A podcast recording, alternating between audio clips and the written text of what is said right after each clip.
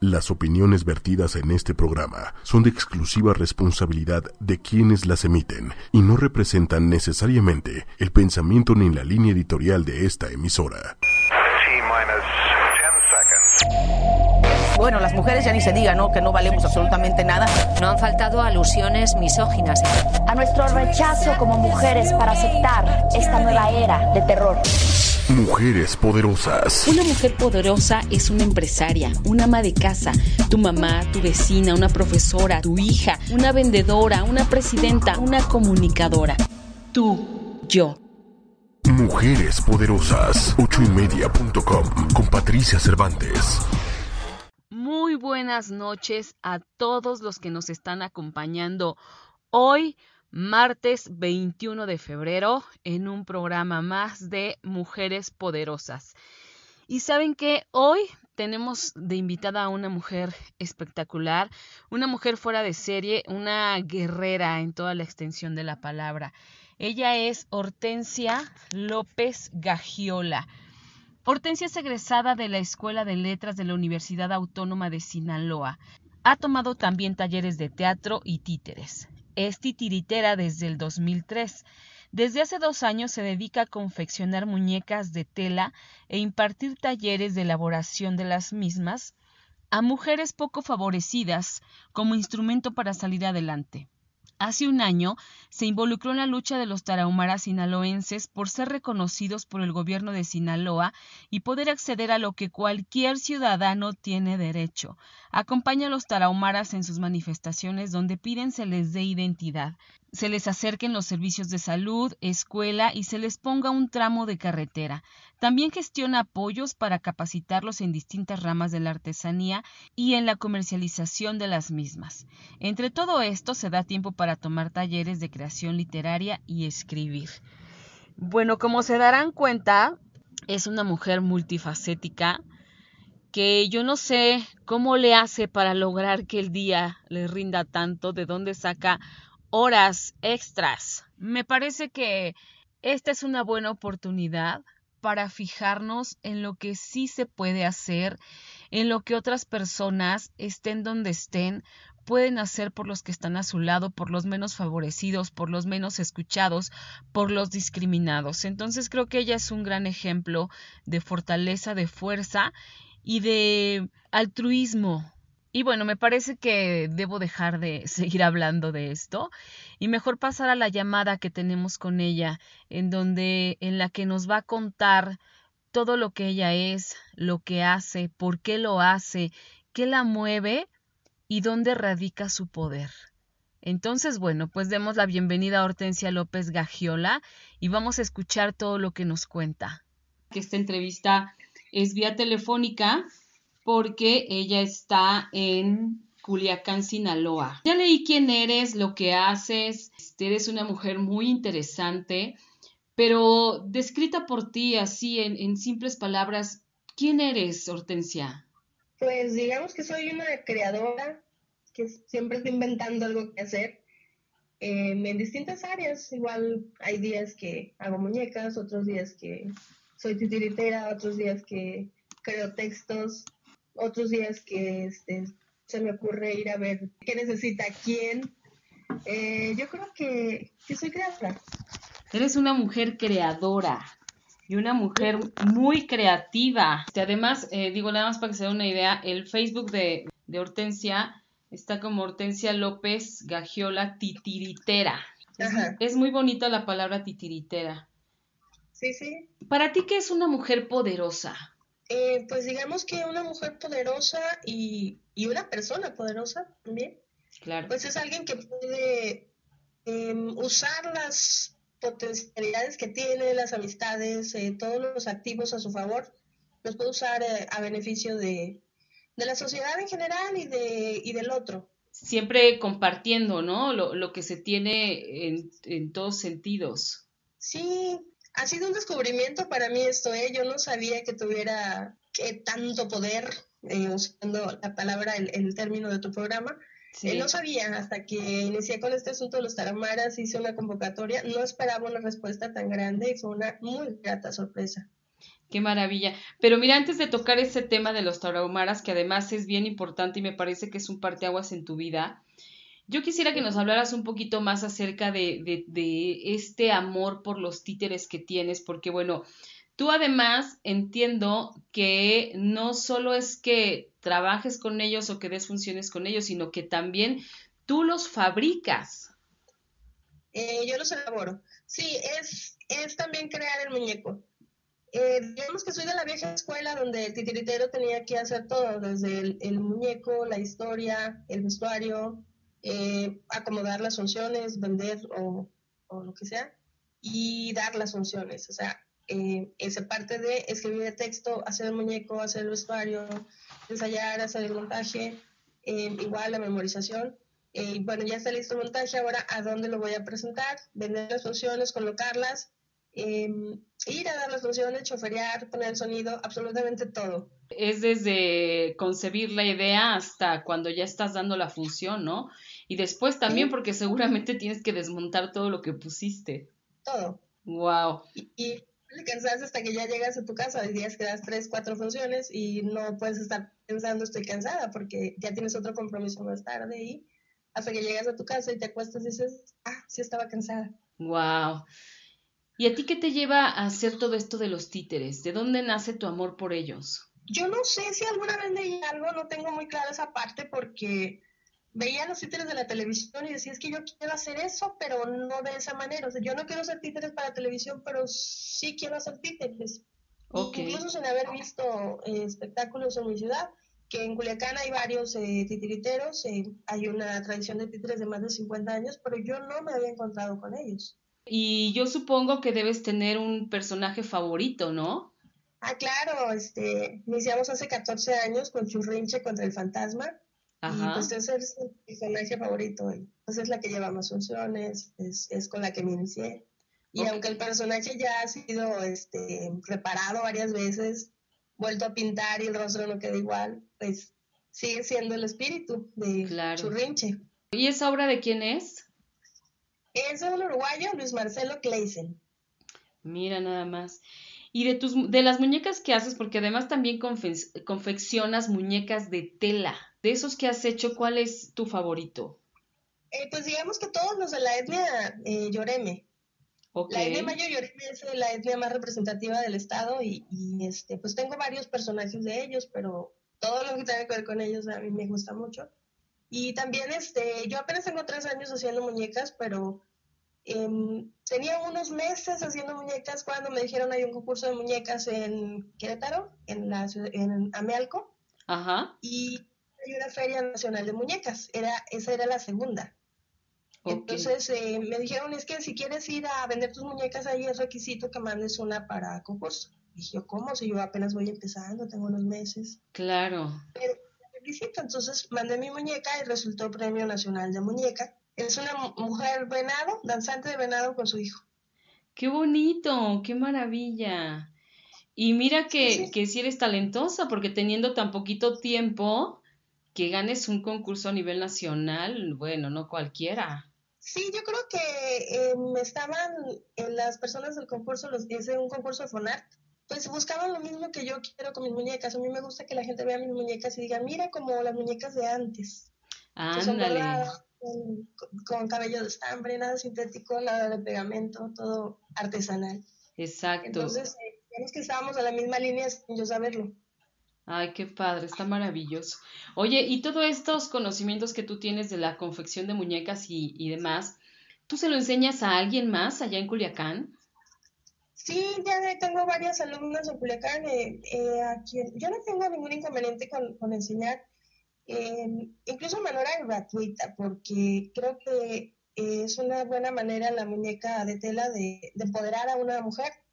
Ajá. En Querétaro hay más de 3.000 mujeres que elaboran muñecas, entonces es una industria muy buena, em, tiene muy buen mercado, es una cosa que no pasa de moda y pues las muñecas se sostienen en varios hogares, igual yo le doy oportunidad a otras mujeres a que lo hagan. Eh, es una cosa muy placentera porque la puedes hacer en tus ratos libres, te organizas, eh, no tienes horarios más que el que tú quieras y pues los pedidos que tengas o lo que sea, pero me parece que es un, oficio muy noble Y sí, tengo yo varios alumnos en, en, Culiacán, varias señoras a las que les he enseñado. Y también acá en, en otro municipio sierreño, em, y también algunas tarahumaras. A mujeres tarahumaras también les enseñas. Sí, les he enseñado, pero eh, digamos que de una, de dos, porque a veces eh, las invito a que comercialicen sus piezas que ellas ya hacen de cestería, que son guares, este, petates. Cuando yo tengo una feria, eh, me llevo a dos de ellas porque pues también tienen que ir de a dos para que estén, se sientan cómodas, claro. se sientan, pues, platicar entre ellas. Entonces me llevo de a dos y a esas dos, este, pues cada vez les enseño a hacer las muñecas. Y pues son muñecas ya representativas de, de su grupo étnico. Okay. Y pues es una capacitación con la que no contaban, porque yo las invité nada más a, a, comercializar sus piezas y si estamos tres, cuatro, cinco días juntas, pues también hay oportunidad de enseñarles y ya se van con, con eso. Claro, oye, qué bonito, porque además despiertan la creatividad, ¿no? Es como también un, un elemento que te ayuda a despertar tu imaginación, a soñar un poquito.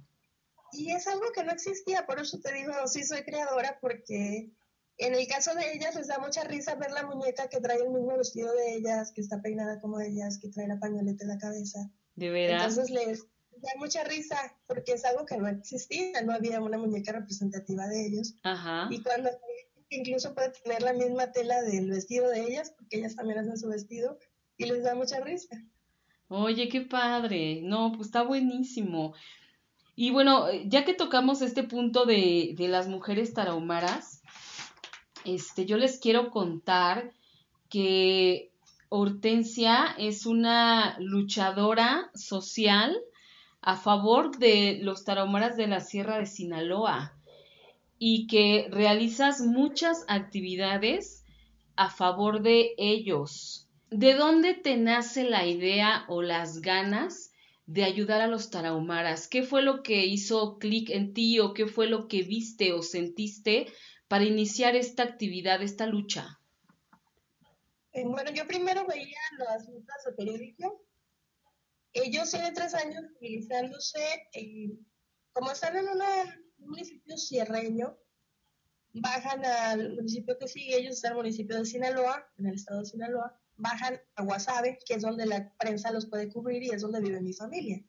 Ajá. Entonces allí leía yo las notas de, de, sobre ellos y yo ni siquiera entendía que eran originarios de Sinaloa, porque son originarios. Yo pensé, bueno, son una, es una población migrante de Chihuahua que se encuentra en Sinaloa, pero no. Ellos son originarios de Sinaloa, o sea, estaba el, el grupo indígena y cuando se hace la división por estados, pues queda un, una parte de Sinaloa y la mayoría queda en Chihuahua. Entonces, las, las que quedaron en Sinaloa no han tenido en nada de apoyo. Eh, Chihuahua tiene asociaciones, fundaciones, tiene partidas de gobierno para ellos, en Sinaloa no existen. Okay. Entonces, primero veía yo las notas de periódicos sobre sus movilizaciones y, y, me llamaba la atención, entonces solo las compartí en Facebook. Después ya este, hice una colecta para entregárselas, pero no me involucré más, nomás hasta ahí entregarse, entregarles eh, los apoyos y ya. Ajá. Y en mayo del año pasado, eh, pues que se iban a Culiacán a manifestarse, porque pues ya decían que ahora el gobierno no les habían hecho caso en, en, esos pasados dos años que se estaban movilizando. Entonces se fueron a Culiacán a presionar y a mí me tocaba estar allá, yo vivo allá, mi familia vive en Guasave. Okay. Entonces, eh, bueno, me comuniqué con el, el profesor que, que, es su líder y les dije, bueno, yo estoy acá en Culiacán, eh, si les puedo apoyar, eh, díganme con qué. Ya los conocí y pues me di cuenta de todas las necesidades que tienen y entonces eso de díganme con quién los puedo apoyar, pues la lista es enorme, porque no, falta por bueno, hacer Me imagino. Entonces, es una cosa que pues no, ni siquiera la piensas, pues estás viendo todas las necesidades que hay y pues hay que accionar. Exacto. ¿Y cómo los ayudas? ¿Cuáles son las formas que tú has conseguido para apoyarlos? Eh, eh, ¿De qué manera o, o, a través de qué o cómo es tu eh, la ayuda que tú les proporcionas? Pues yo creo lo más importante es apoyar las movilizaciones porque ellos ocupan absolutamente todo. Ellos viven en tres municipios de, de Sinaloa, pero los que hemos eh, cubierto porque es, digamos que viven en el ejido, es un ejido forestal, Sí. que es el ejido más grande del país. Okay. No del estado, sino del país. Entonces es muy extenso, son kilómetros y kilómetros de montaña y cubrimos una, una franja nada más. Eh, pero están en tres municipios, entonces nosotros hemos cubierto el municipio de Sinaloa, pero también están en Choix y en El Fuerte. Entonces, viven en casas que son cuatro palos con un techo de palma o de hule negro o de lámina en mal estado. Entonces, tienen un solo cuarto y adentro tienen la hornilla. Entonces, se les cuela el aire por todos lados y qué bueno que les cuela porque si no se morirían asfixiados. Siempre están enfermos de las vías respiratorias. Entonces, eh, no tienen educación, no tienen escuelas cercas, no tienen carretera, aunque están a 70 kilómetros de su cabecera municipal, hacen seis horas para llegar en carro. Sí pasa un carro, sí se consigue un carro, porque está en tan mal estado la carretera que no cualquiera circula por ahí. Hay que tener mucha necesidad para circular. A ver, a ver, ¿cómo está eso? ¿Cuántos kilómetros son? 70 kilómetros. 70 kilómetros que recorren en seis horas. Sí, porque digamos que nunca ha entrado una máquina a arreglar el camino, solo ellos tomaron machete y tumbaron ramas, árboles que había allí y dijeron esto ya es una carretera, pero es un camino que se hizo a mano. Entonces, allí pasa vuelta de rueda. No, bueno, imagínate, y si hay alguien enfermo, una urgencia, lo que sea, pues ahí, ahí se mueren. Y claro, entonces les falta todo, les falta vivienda, les falta educación, les falta hospitales, no tienen nada. Y tampoco son registrados en INEGI. INEGI contempla tres tarahumaras en el estado de Sinaloa y dice que es población migrante de gente que se vino a trabajar acá. Pero no, no contempla a ellos que son nativos. Claro. Originarios de Sinaloa no están contemplados porque sí están en una zona de difícil acceso, pero eh, pues es, es el trabajo del gobierno y del INEGI ir a hacer el censo a donde te encuentres. Entonces, pues, allí no han querido llegar pero también si van y censan más de 2.000 tarahumaras que consideramos que son, eh, los índices de pobreza se disparan inmediatamente en el Estado. Entonces ya no somos el Estado rico y próspero y el granero de México y la maravilla que nos han dicho, porque hay toda esa gente en condiciones de miseria. Es una muy mala manera de tapar el ojo, ¿no? Sí, entonces lo que me decías, ¿en qué, ¿de qué manera nos apoyamos? Pues yo creo lo más importante es apoyar sus movilizaciones, porque estas movilizaciones es para decirle al gobierno aquí estamos, reconozcan nuestra existencia y este, lo que mínimamente debieran hacer, que es una carretera, un hospital, escuela. Eso es lo que se pide, no se pide dinero gratis, no se pide nada que no, que no sea lo, lo más digno y lo que cualquier mexicano tiene derecho. Claro, por supuesto. A veces hacemos colecta para ellos. Eh, lo único que hemos logrado con las movilizaciones ha sido que mandaran a dos maestros para Omaras de Chihuahua, que ya están dando clases acá. Entonces, eh, lo que hemos hecho y que nos han apoyado, incluso gente que no nos conoce, que ve, las, ve los, la movilización, lo ve este, por Facebook, eh, lo que han hecho es, eh, bueno, nosotros estamos en Tijuana, somos un grupo de personas que hacemos, eh, tenemos una imprenta. Entonces, yo alguna vez puse que no podíamos conseguir libros en Tarahumara. Yo me comuniqué de Chihuahua y jamás me resolvieron nada, ni en Sinaloa. Entonces, eh, alguien me dijo por Facebook que es alguien que no conozco, es amiga de amigos, y me dijo, mira, acá vamos a hacer un, un, un boteo para conseguir el dinero para la impresión y nosotros te hacemos la encuadernación gratis y te mandamos los libros. Y así lo hicieron y fueron muy generosos. Eh, ellos dijeron, bueno, ya tenemos tantos libros y vamos a mandar dos cartones. Y así lo hicieron y también mandaron hoteles escolares y otros mandaron de Guanajuato, y así ha estado el apoyo por todo el país y entonces hemos cubierto pues eh, cosas tan prioritarias como llevar eh, algo de alimento, llevar cosas para, para, que las escuelas funcionen, este, y telas para que las mujeres hagan sus vestidos. Claro. Y hemos cubierto también algunos pagos de hospital que son pues emergencias que llegan y, y alguien te avisa porque sabe que estás involucrado con ellos y te avisan y te dicen llegó al hospital tal persona y tiene este problema. Y entonces agradeces tener una donación o tener algo que, para poder resolver en el momento.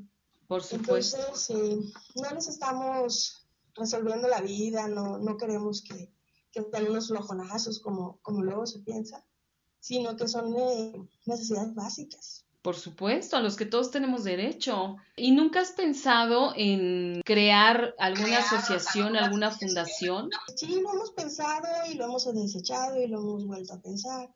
Es un poco complicado eh, por las distancias. Si decidiera hacer una asociación, pues tendría mucho menos tiempo para trabajar porque tendría que estar más cerca de ellos. Y, y, este, y también otras personas que están involucradas en, en esto y que trabajamos en equipo pues algunas son maestras, otras son dentistas, eh, otra es químico, entonces, eh, pues digamos, no hay el tiempo completo para decir nos vamos a dedicar a esto porque pues todas tenemos nuestro, nuestro hacer aparte. ¿Tú en qué trabajas? ¿Cómo es que tú te mantienes? A veces es por apoyos de, de los fondos de, artes. A veces he tenido eh, becas anuales que son para para escribir teatro o para realizar un montaje o para hacer una exposición de muñecos. Eh, son distintos apoyos que cada vez se recortan más también. Pero también por las funciones de títulos y también por las ventas de muñecas, que, que sí es, es, una, es una actividad muy, muy noble que permite ingresos constantes eh, de, de, una muñeca, de dos muñecas, o a veces de pedidos.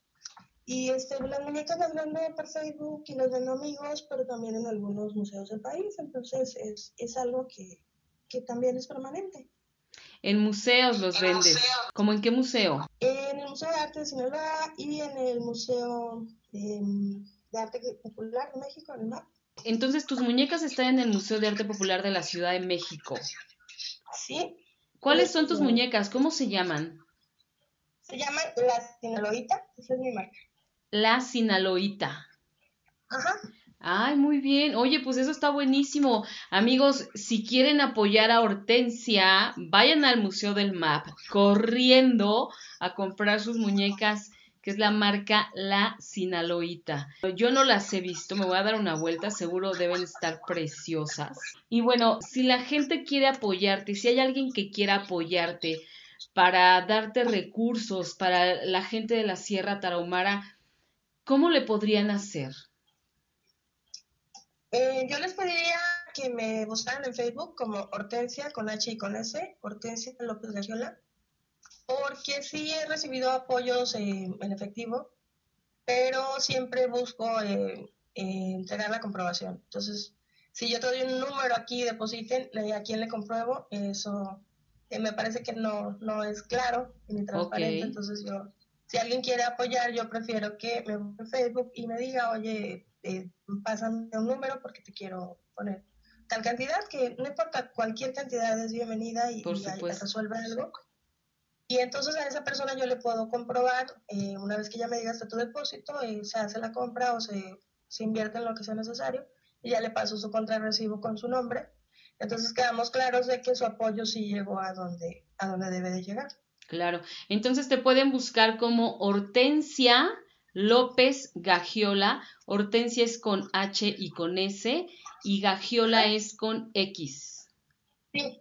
Ok, ahí la puede contactar. Amigos y amigas, todos los que quieran colaborar con esta labor tan difícil que está llevando a cabo Hortensia en Culiacán. Este, y como ella bien dice, lo que sea siempre es bienvenido, lo que sea de a poco a poco va sumando y en cuando menos lo esperamos ya tenemos una cantidad importante para poder y seguir apoyando a estas personas. Déjame contarte, Patricia, que en el estado está la etnia Yoreme, que es, eh, también es una parte de la, de la etnia mayo de, de Sonora.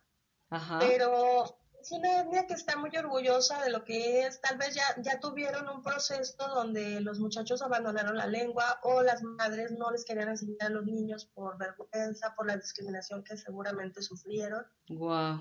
Pero son muchachos que ya tienen más de 20 años, ya se sienten orgullosos de lo que son, de sus fiestas, y entonces van y buscan a los tíos o buscan a los abuelos que les enseñan la lengua y también participan de las fiestas y además es con mucha diversión. Las fiestas de los Lloremes son muy divertidas eh, y se, llevan a cabo en muchos pueblos del, del, estado, pero también hay muchos apoyos para ellos. Hay apoyos anuales para que se hagan talleres de danza de fariseos, de venado, de distintas, para enseñanza de la lengua. para que tengan los ajuares de cada uno de sus grupos. Eh, eso no pasa con los tarahumaras. Con los tarahumaras, digamos que los acabamos de encontrar, no tienen ni siquiera acta de nacimiento, eh, están en un momento en que los muchachos ya no quieren hablar la lengua, que es un proceso que los otros ya vivieron, pero la rescataron. Ajá. Entonces aquí es como no te reconozco y antes de que yo te reconozca ya estás dejando de ser lo que eres. Qué pena. Eh, sí, pero este queremos que la gente los conozca, que sepa que están ahí, que conozcan sus danzas, que también son muy bellas, las danzas de, que los este, tarahumaras bailan cuando van a levantar la cosecha, que ellos siembran eh, maíz para autoconsumo. Y yo creo es algo de lo que tienen que estar orgullosos, pero si ni siquiera se les reconoce, pues cómo le vas y les dices, es que tu vestido es hermoso, consérvalo, conserva tu lengua, cuando en su mismo municipio son discriminados. Claro, o sea, como bien dices, yo mejor no digo qué soy porque pues, si no ya sé cómo me van a tratar, qué espanto. Entonces, cuando yo les pido que me acompañen a otra ciudad para comercializar sus piezas, les pido que lleven su vestido y mm, lo traen guardado. Lo traen guardado, traen puesto su pantalón de mezclilla, porque lo que quieren es confundirse entre los demás. Híjole, qué lamentable. Oye, Hortensia, y además de tu página, me parece que hay otra página, que tienes otra página en donde también pueden entrar y pueden conocer más acerca de ellos, ¿no? Y del trabajo que hacen con ellos. ¿Cuál es? La página en Facebook es Colectivo de Apoyo a la Sierra Tarahumara Sinaloense. Colectivo de Apoyo a la Sierra Tarahumara Sinaloense. Ajá. Muy bien. Y sí, tratamos de alimentarla, pero digamos que en mi muro personal pero sí, este, hay algo de información allí y sí tratamos, es como más formal acá en mi, en mi muro, como la gente que ya me conoce y, saben distintas anécdotas de, cosas que hemos pasado, pues ya le van dando seguimiento, no tengo que explicar cada vez. Y hablo de un personaje, ya lo ubica. Claro. Ya lo, ya lo tienen en mi muro personal. La otra página es un poco más formal, pero ahí está. Sí, bueno, es que tú también has creado una comunidad impresionante. Sí, sí, sí, es, es, un escándalo. Facebook ha sido una muy buena herramienta. De repente me molesto con Facebook porque me elimina alguna foto que le parece poco decorosa o, o, algo, pero digo, bueno, es que si este es el precio por cosas tan maravillosas que me han sucedido a partir de Facebook, está bien. Claro, sí, bueno, siempre, además dicen que siempre hay que pagar un precio, ¿no? ¿Alguna historia que quieras compartirnos con, con alguna mujer u hombre de la sierra eh, los aromaras fueron en mayo a Culiacán, eh, entonces el gobernador les prometió cosas que fueron falsas, les prometió aulas, les prometió un primer tramo de carretera, les prometió un dispensario. Sí construyeron un cuarto, que es una, una pequeña construcción, que dijeron este es el, el consultorio. Em, y sí, fue el gobernador en avioneta y llevó pues, todo su equipo de colaboradores, llevó enfermera y llevó un doctor para la foto. Una vez pasada la se llegó todo su personal y allá quedó ese cuartito que no sirve para absolutamente nada porque no tiene medicamento y no tiene quien atienda. Qué burla más grande. Eso fue de la movilización de mayo y entonces para septiembre se movilizaron nueve porque el gobernador ya se iba en diciembre. Entonces se trataba de ir a decirle, no mentiste y queremos que antes de irte en el presupuesto del año próximo quiere lo de la carretera. Ajá. entonces, em, eh, de esa movilización de, septiembre eh, pasó, como pasa siempre, que el profesor eh, José Román Rubio, que es líder de ellos, es un maestro jubilado, que igual el maestro piensa, yo me voy a morir pronto y lo menos que puedo hacer es dejar algo para que el futuro de ellos no sea lo que ha sido hasta hoy. Buscar que antes de yo irme dejar algo para que los niños taromaras que vienen tengan mejores condiciones de vida que no tengan que ser jornaleros, que, no, que puedan elegir qué es lo que quieren. Sí. quieren ser, no estar obligados a, a, permanecer en esas condiciones tan terribles que tienen ahorita. Entonces, cada vez que el maestro los convoca, eh, se suben muchas personas porque están enfermos, porque saben que no va a llegar la atención médica a la sierra y que una manera de ser atendidos es ir con el maestro, porque el maestro es muy responsable y llegando a la ciudad va a buscar que sean atendidos. Y pasó que María y su esposo, eh, Fortino, se subieron a la camioneta para irse a, a Guasave, donde hay que botear varios días para conseguir el traslado de un camión a Culiacán, que son 150 kilómetros, pero se mueven en grupos de 60, por lo menos, cada vez que se manifiesta. Claro. Entonces en WhatsApp tienen que permanecer varios días boteando para conseguir el traslado para llegar a Culiacán. Entonces venían María y Fortino con su niño, Angelito, de poco menos de dos años, con bronquitis. Y cuando llegaron a Culiacán fueron fue internado el niño en el hospital pediátrico y entonces, eh, pues María y Fortino estaban al pendiente del niño y nosotros digamos que nos desatendimos de ellos porque pegado al hospital está el albergue. Entonces ellos ya no tenían que moverte, solo tenían que ir del albergue al hospital a comer, a descansar y regresar a ver al niño. Y se tornaban. Entonces eh, él, eh, Fortino, de vez en cuando iba con nosotros, ¿Cómo van las cosas? ¿Va bien? Desde que el niño ingresó se, se, habló de que era exento de pago por las mismas condiciones de pobreza de ellos. Exacto. Que no se les iba a cobrar absolutamente nada, ni, ni, el internamiento, ni los, ni los medicamentos. Pero eh, con María pasó desde que llegó, María tiene ocho hijos porque, porque donde vive no tiene absolutamente nada de educación, no tiene acceso a un anticonceptivo. Entonces cuando llega el doctor le pregunta cuántos hijos tiene y ella habla poco español, le dice que tiene ocho y el doctor montó en cólera y la regañó. Entonces fueron un regaño tras otro y tras otro por ser distinta, em, por no hablar español perfecto, por... fueron discriminaciones una y otra y otra que la, la, fueron alterando y al quinto día del niño estar internado, se este, le dan la cuenta al hospital a sabiendas de que está exenta. Entonces ella dijo, ¿qué voy a hacer? Y se salió del hospital y tal vez iba a buscarnos y no nos encontró. La encontramos 50 días después en el monte, escondida en el monte. O sea, ella sale del hospital, se va y la encuentran 50 días después. Sí, ella se fue de la ciudad. Se asustó. Tal vez a su casa, caminando. Porque ellos caminan muchísimo, allá no hay otra. Wow. Entonces, se fue buscando la sierra y llegó, caminó como 25 kilómetros de, Culiacán en el mes de septiembre con un calor agobiante y la encontramos en diciembre cuando ya estaba haciendo frío. ¡Qué barbaridad! Ahí le preguntas, María, ¿qué comías? ¿Qué comiste todos estos días? Chicamote, dice, que es una raíz. Ajá.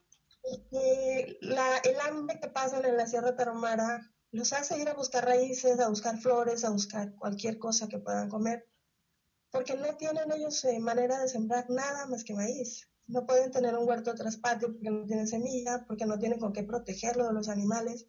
Entonces no se les da nada. Y ella pues allí sobrevivió en el monte, eh, caminando y caminando hasta que completó veintitantos kilómetros, em, comiendo raíces y tomando agua cuando llovía. Claro. Entonces encontramos ya con un daño de riñón eh, que dijo el doctor que era reversible y permaneció varios días en el hospital muy cansada, muy quemada por el sol, lastimada por las ramas. Qué barbaridad. Pero se encuentra, se encuentra bien. Y mira, y todo esto nada más por, por eh, ser diferentes, ¿no? Qué lamentable. Por salir a decirle al, gobierno que aquí estamos y tenemos derecho a... Por exigir nada más lo que les toca. Sí, claro pero ella pudo sobrevivir allí en, en el monte porque es, son las condiciones tan terribles que ellos viven todos los días. A mí me dejan en el monte y no sé, puedo vivir dos o tres días, pero no 50. Sí, no, bueno, imagínate más allá de eso, o sea, como un animal. Así. Tal cual. Y también este, buscamos muchísimo con apoyo de la sociedad civil. El gobierno jamás prestó atención y se encontró por, por, la difusión que hicimos todos, y siempre hubo alguien que dijera yo te coopero con 100 fotografías, con tantas fotocopias, con lonas, yo te acompaño a buscar, hacíamos brigadas de búsqueda por la mañana, por la tarde. El esposo de María estuvo en todas, él nunca dijo me cansé, vayan ustedes, jamás. Entonces, eh, wow. los pies empollados no puedes decir ya me cansé, porque él está ahí, está listo, siempre está como un vedadito, alerta, eh, alerta a dónde está, por dónde puede estar aquí entonces allí no, no hay más que continuar, no puedes decir me cansé. No, porque en el momento que dices me cansé, ahí se acaba todo. Claro. De verdad que qué tristeza que no los volteen a ver, que el gobierno se haga como siempre el que no ve, el que no oye, el que no sabe nada y que nada más se ponen para la foto. Qué lamentable, de verdad. Pero sabes qué, a mí me parece maravilloso que existan personas como tú como esos, esas demás manos que te ayudan, que al final hacen un equipo maravilloso y que es un apoyo y que es una cuestión de solidaridad que creo que siempre nos hemos caracterizado por eso los mexicanos. Eh, los mexicanos conscientes, ¿no? Porque hay mucha inconsciencia también y desafortunadamente en el gobierno pareciera que es un mal común. Pero bueno, qué maravilla que existan personas como tú, Hortensia, de verdad, porque no cualquiera lo hace. No es tan fácil voltear a ver al otro. Como que sabemos que hay problemas, pero como que, híjole, ay, qué pena, qué mal que esté pasando, pero de ahí no pasamos. Entonces, yo creo que cada vez está más siendo más fuerte y más grande la conciencia, el nivel de conciencia que tenemos de querer apoyar a nuestros hermanos, porque al final son mexicanos igual que cualquiera de nosotros todos los que vivimos en este país somos hermanos, así lo veo yo. Pero bueno, Hortensia, a mí me, parece una labor titánica la que haces y que además no te rindes, que no es fácil, ¿eh? Porque seguro te encuentras con veinte mil eh, puertas cerradas y sin embargo ahí sigues. ¿De dónde sacas tú toda esa fuerza para seguir, todo ese coraje, todo ese entusiasmo? Pues de verlos, después de haber ido a sus comunidades, hemos ido dos veces, estamos por subir la próxima semana. Eh, ahorita ya vamos a, llevarles un taller de capacitación artesanal, allá hay pinos, entonces el taller es de, con hojita de pino para que hagan tortilleros, aretes, collares, llaveros, cosas que les puedan generar un ingreso. Y también vamos porque hubo una persona muy generosa en San Miguel de Allende, que es, eh, no la conozco, también se dedica a hacer muñecas, pero todos sus clientes son gringos, entonces le va muy bien. Y ella vio la María y me llamó y me dijo, oye, yo quiero hacer algo para ayudarla, pero no sé qué. Entonces me dijo, déjame ver qué hago. Y luego me llamó y me dijo, estoy haciendo un sorteo de una de mis muñecas y lo que salga te lo voy a mandar para María. Qué maravilla. Y luego me llamó y me dijo, oye, ya vamos a hacer el sorteo, lo vamos a hacer en vivo, vía Facebook, para que estés pendiente. Y me sorprendió mucho porque ya le contó a cada uno de sus clientes gringos la historia de María y les vendió un boleto. No sé en cuánto, pero al final logró 14 mil pesos de los boletos y me dice, aquí está y esto es para María. Entonces le digo, ¿qué te parece si usamos ese dinero en hacerle un cuarto que sea digno? Porque la casa que tiene de verdad no es casa. Entonces a eso vamos la semana próxima también. Se le va a hacer una casa de madera que, que allí donde vive es un ejido forestal. Ya hay personas trabajando en sacar la madera de los árboles ya compramos algunas cosas, este, la lámina que se va a poner de techo sobre otro techo de madera, este, y alcanza bien los 14 mil pesos para hacerle una habitación de 4 por 6 de madera y un patio donde también va a estar la cocina para que no se estén ahogando con, con el humo. Y este, pues la maravilla es que las personas se conmueven y, deciden accionar como ella. Exacto. Eh, que las personas me manden dinero, yo sí se los compruebo y me encanta que poder tener algún peso extra para cualquier problema que surja, que siempre surgen, pero también quiero que vengan, que si tienen la posibilidad de venir e ir a conocerlos, a conocer las condiciones en que viven y ver que los apoyos que mandaron sí llegan a donde tienen que llegar. Claro. Claro, no, bueno, mira, a mí se me china la piel con esto que me acabas de contar, porque gente buena siempre va a haber, gente que quiere apoyar, siempre vamos a, a, tener, y, y, qué padre que también usas la herramienta de Facebook para esto. Pues fue una cosa que sucedió, que no, no es que yo pensara, ah, voy a hacer esto, perfecto, no, yo les empecé a contar de, diario, pasó esto, se perdió la señora, ayúdanos a buscarla, eh, pues pasamos 50 días buscándola, fue agotador. Claro. Más allá, condiciones climáticas que eran horribles de, calor extremo, eh, la condición de emocional. Por supuesto. y si no le encuentro, ¿qué va a pasar con esos ocho hijos? ¿Qué le voy a decir a este señor que es su marido y que no ha cerrado los ojos, que ha permanecido alerta siempre? Al pie del cañón. que no se queja de hambre, que le digo, ¿por qué no vamos a comer eh, al ratito? O se conforma con cualquier cosa. Vamos a comer. No, ya comí. ¿Qué comiste? Un tamal y no quieres comer otra cosa después. Ya que tocamos el tema de, María y sus hijos, ¿qué pasa con los niños? ¿Cómo están ellos? ¿Cuál es la situación con ellos?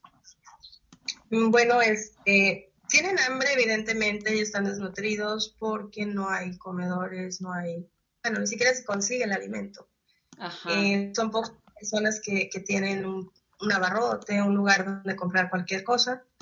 Eh, por las mismas condiciones del camino. Al final, todo lo que pensemos va a dar al camino Entonces, eh, más allá de que no tengan dinero, aun cuando lo tuvieran, batallarían para encontrar cualquier cosa. Este, en mayo que yo me los encontré cuando los conocí, le preguntaba a una de las señoras, ¿y cómo le haces para ir a la tienda? Entonces me dijo, tengo que caminar dos horas de mi casa para llegar a un camino donde voy a esperar un raite. Eso es si ocupa una bolsa de sal o cualquier cosa. Ajá. Y si el raite no pasa en un rato, pues ya me voy caminando y camino hora y media más hasta llegar a una casa donde hay una otra familia de tarahumaras que me pueden dar algo de comer. Y allí espero otro raite. Y si ese raite tampoco pasa, pues me quedo a dormir. Ay, no, para bueno. El raite. Entonces digo, bueno, si tú fuiste, porque andas buscando un kilo de sal, caminaste todas esas horas y se te hizo noche y te tuviste que quedar a dormir con esa familia, ¿tu marido cómo sabe? Le digo, ¿cómo sabe que fue eso lo que pasó? Pues porque ya no regresé, dice. Él, él, no va a pensar otra cosa, él va a saber que no pasó raite y me tuve que quedar. Y si pasa raite son dos horas más en la camioneta para conseguir cualquier cosa que, que necesiten. Entonces sí, están muy terribles las condiciones de, alimentarias de todos. Claro. Pero eso de los niños, eh, el asunto, pues, to todos están enfermos porque todos tienen las casas en condiciones terribles y es una zona de frío y porque se les cuela el aire y porque tienen la hornilla adentro con los contaminantes, todos siempre están enfermos. Pero también el asunto de la educación, pues caminan varias horas para llegar a una, a una escuelita. Y bueno, también allá viven familias de, de mestizos que han vivido históricamente ahí, que vivieron sus papás, que vivieron sus abuelos, que es gente de la sierra, que tiene todo su pensamiento y su corazón puesto ahí, sí. y que cohabitan, pero siempre hay una división. Entonces, eh, los, las otras personas, los mestizos, tienen la, a su favor que hablan español, eh, buen español, y que no son indígenas. Entonces, eh, se hacen favores entre ellos, alguno de ellos tendrá una camioneta que pueda favorecer a los demás, y tendrán familiares en la cabecera municipal también, a donde pueden mandar a sus hijos a estudiar desde la primaria. Ajá. Entonces, eso ya es un, es un punto a su favor, que siempre tendrán una red de apoyo en el pueblo, en la cabecera municipal, cosa que los tarahumaras no tienen. Entonces ellos tienen, sí, los tarahumaras eh, de a fuerzas tienen que caminar varias horas para llegar a la escuela y sin energía, pues sin haber comido, sin... Entonces sí, hay muchos tarahumaras que, que no saben escribir ni su nombre. Y entonces le dicen, bueno, pero tú sí, sí fuiste a la escuela, sí. Y sí cursó seis años de la primaria, pero no aprendió absolutamente nada, porque ¿con qué energía, con qué vitaminas? Pasa con ellos que una vez que terminan la primaria, pues ya no tienen secundaria ahí y tienen que bajar. Bajan al municipio de Guasave, eh, a, los, a los campos de cultivo, donde se emplean como jornaleros. Hay varias familias que ya han bajado, que han migrado algunas por condiciones de violencia y ya están asentadas en, en este poblado, es Leiva Solano, el poblado, y allí son jornaleros. Entonces, eh, ahora pasa que los taromaros, cuando ya el niño terminó la primaria, pues lo mandan a la secundaria y como ya no hay, pues lo mandan acá, que pues son, está lejos, pero, pero pues eso tienen su red de apoyo. Entonces se bajan las niñas, son principalmente quienes se bajan a estudiar ahí y pues a la hora de que llegan acá, donde estamos todos los mestizos, abandonan su vestido y abandonan el habla. Y es un proceso natural porque nadie está para proteger eso. Ya se trata de que sobrevivan y, ya. Sí, ver de qué manera, la mejor manera para salir adelante y que no me pisoteen. Sí, entonces estas niñas que vinieron a estudiar la secundaria solo van a estudiar la secundaria. No hay ningún tarahumara de esta región que haya pasado de la secundaria. Ninguno tiene preparatoria, ninguno tiene una carrera. Todos bajan, estudiar la, la secundaria y se quedan de jornaleros. Y hasta ahí llegaron. hasta allí, no hay más. Entonces, eh, lo que queremos es eso, que las próximas generaciones tengan otras posibilidades, que arriba haya albergues, como hay en otros municipios, donde los niños se internan desde el domingo a la tarde, cursan ahí toda la semana, donde tienen alimentación, tienen atención médica, tienen eh, comunicación para cualquier cosa que pudiera surgir y tienen maestros y entonces esos niños salen el viernes y se pueden ir a su casa de fin de semana y regresar el domingo.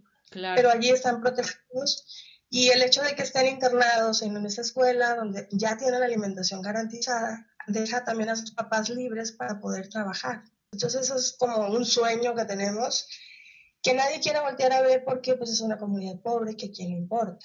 Pero claro que importa, o sea, imagínate cuánto talento puede haber ahí o cuánta gente que de verdad tiene las ganas de salir adelante, pero que mm, de entrada saben que no van a poder porque no hay nadie que les tienda la mano, porque no hay oportunidades.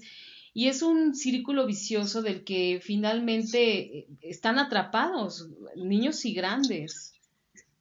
y hay muchas cosas que, que nosotros nos vamos con mucho tiempo con ellos yo siento cuando me los encontré, yo siento que es como un regalo para nosotros tener una etnia eh, que todavía baila cuando va a levantar su cosecha, que todavía habla, habla este, su lengua tarahumara, algunos de manera monolingüe que no hablan español.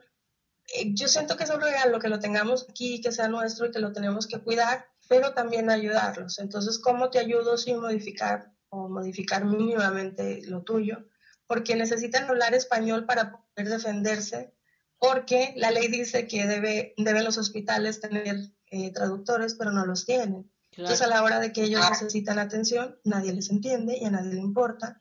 Entonces, ellos tienen que aprender español para aprender a defenderse, pero también conservar lo suyo. Exacto. Y lo mismo pasa con el vestido. Cuando este, pedimos donaciones, lo primero que nos dan es ropa. Porque todo el mundo, ay, esto ya pasó de moda, esto ya no me interesa, ya no me queda. Entonces, te lo doy. No soy tan generoso porque te doy la ropa, te doy lo que ya no quiero les cuesta más dar despensa. Claro, dan lo que, lo que ya no les sirve, lo que ya no necesitan. Sí, claro. Entonces, en el caso de los hombres, sí, la ropa es bienvenida porque los hombres no conservan su vestido, lo perdieron hace mucho, usaban taparrabos y, todavía algunas personas de ahí de la cabecera municipal lo recuerdan como algo terrible. O sea, hace poco todavía venían con taparrabos. Ah, pues ojalá lo paran. No sé si recuerdas que hay un, hay un corredor de, de la Tarahumara, Chihuahua, que es buenísimo y corre en todas partes del mundo y llega al aeropuerto con su taparrabo y sus guaraches. Sí, exacto. Claro, y está en todo su derecho de hacerlo. Y pobre de aquel que se atreva a impedirle el acceso, porque él sabe cuáles son sus derechos. Acá no, acá los hombres ya perdieron en su vestido, entonces se visten como cualquier campesino y en el caso de las mujeres sí estamos tratando de que lo conserven, entonces tratamos de no acercarles ropa, la ropa de nosotros, sino telas que si se van a hacer lo hagan ellas, que además tienen una puntada maravillosa donde tienes que acercarte y ver con lupa si de verdad lo hicieron ellas o lo hizo una máquina. ¡Qué belleza! Y también están muchos cuestionamientos sobre las despensas. dices, bueno, ¿y los vas a mantener toda la vida? No, también ellos tienen hambre y no tienen eh, manera de, pues, de conseguirse el alimento. Claro, sí, no, bueno, eh, eh, la lucha es grande y yo creo que va a llevar mucho tiempo, sin embargo, los primeros pasos ya están dados, Hortensia. Sí, yo creo que lo más importante es que la gente sepa que está enterada de que existe esa etnia que es nuestra y que está en esas condiciones tan terribles de abandono por parte del gobierno. Yo creo que eso es lo más importante, que sí se ha logrado por Facebook, que gente de todo el país y de otros países estén enterados y también este, para eso también eh, te agradezco el apoyo de que por medio de tu programa muchas personas se van a enterar, porque ni siquiera los sinaloenses sabíamos que ellos estaban ahí. Claro. No, y vas a ver que sí, y además no solo se van a enterar, sino que también van a querer aportar y poner su granito de arena para sacar adelante a estas personas. ¿Qué mensaje tú le darías a toda la gente que nos está escuchando? Y pues el mensaje es que, que vean al otro, al que tienen cerca, no, ni siquiera que, que nos apoyen con los tarahumaras. Eh, siempre hay alguien que ocupa ayuda cerca eh, y puede la persona que está metida en el problema no encontrar la solución porque está tan agobiada por, por el mismo problema. Entonces a veces la solución es, sencilla y el que está afuera lo puede ver y puede apoyar.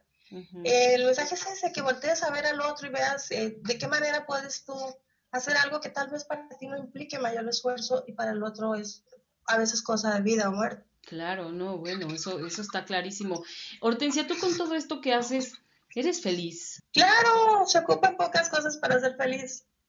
Este, creo que soy muy afortunada. He tenido oportunidad de, estudiar una carrera, de estudiar idiomas, de tomar todos los talleres que he querido de, escritura creativa, de, viajar, de conocer personas, de ganarme el respeto de ellos y de, tener muchísimos amigos por todos lados. Eh, no todo el mundo puede puede tener acceso a la educación y a, los viajes, a, conocer, a prepararte. Creo que soy muy afortunada, no necesito más que amigos, salud, familia, cosas que, que tengo.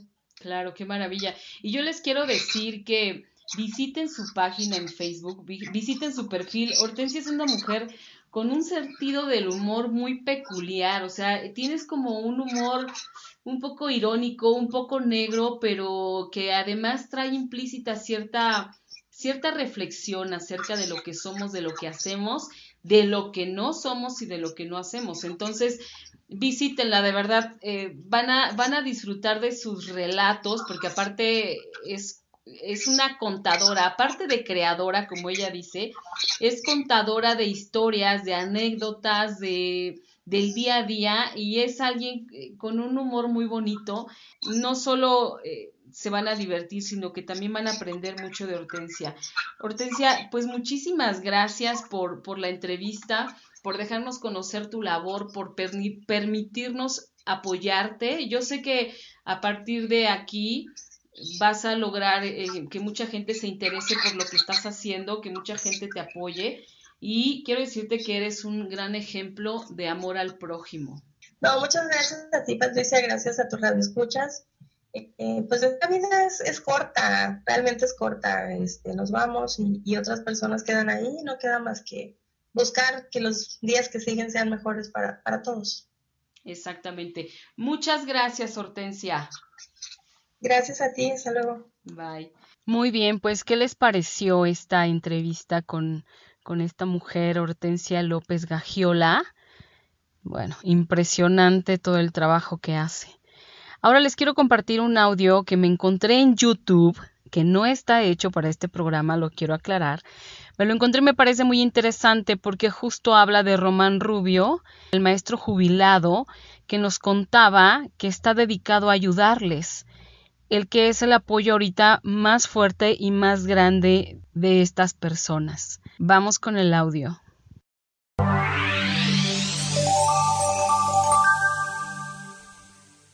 Con más de 140 kilómetros por recorrer a pie y luego de bajar de la Sierra Madre Occidental dentro de Sinaloa municipio y colindantes con Chihuahua, el grupo de cerca de 70 personas, hombres, mujeres y niños indígenas tarahumaras iniciaron ayer por la mañana su recorrido hacia la capital del estado como forma de protesta y exigencia de que les respeten como mexicanos y se les cumplan sus derechos elementales como vivienda digna, instituciones de salud, carreteras y no morirse de hambre. Los indígenas que bajaron de sus comunidades en lo denso de la Sierra de Sinaloa formaron desde ayer una nueva protesta en la ciudad para exigir que el gobierno del estado los voltee a ver. Román Rubio, líder del grupo, señala que se trata de un llamado a los más de ocho diputados federales que hay en el estado para que respeten el artículo segundo de la Constitución que dice que año con año se debe de acordar un presupuesto refiriéndose específicamente para las comunidades indígenas.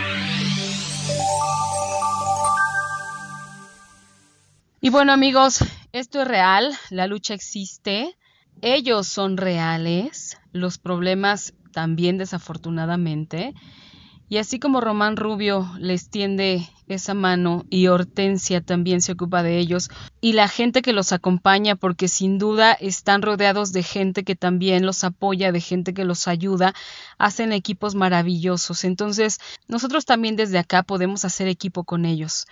Yo por hoy me despido muy contenta y muy feliz porque me están acompañando, porque les interesa el programa.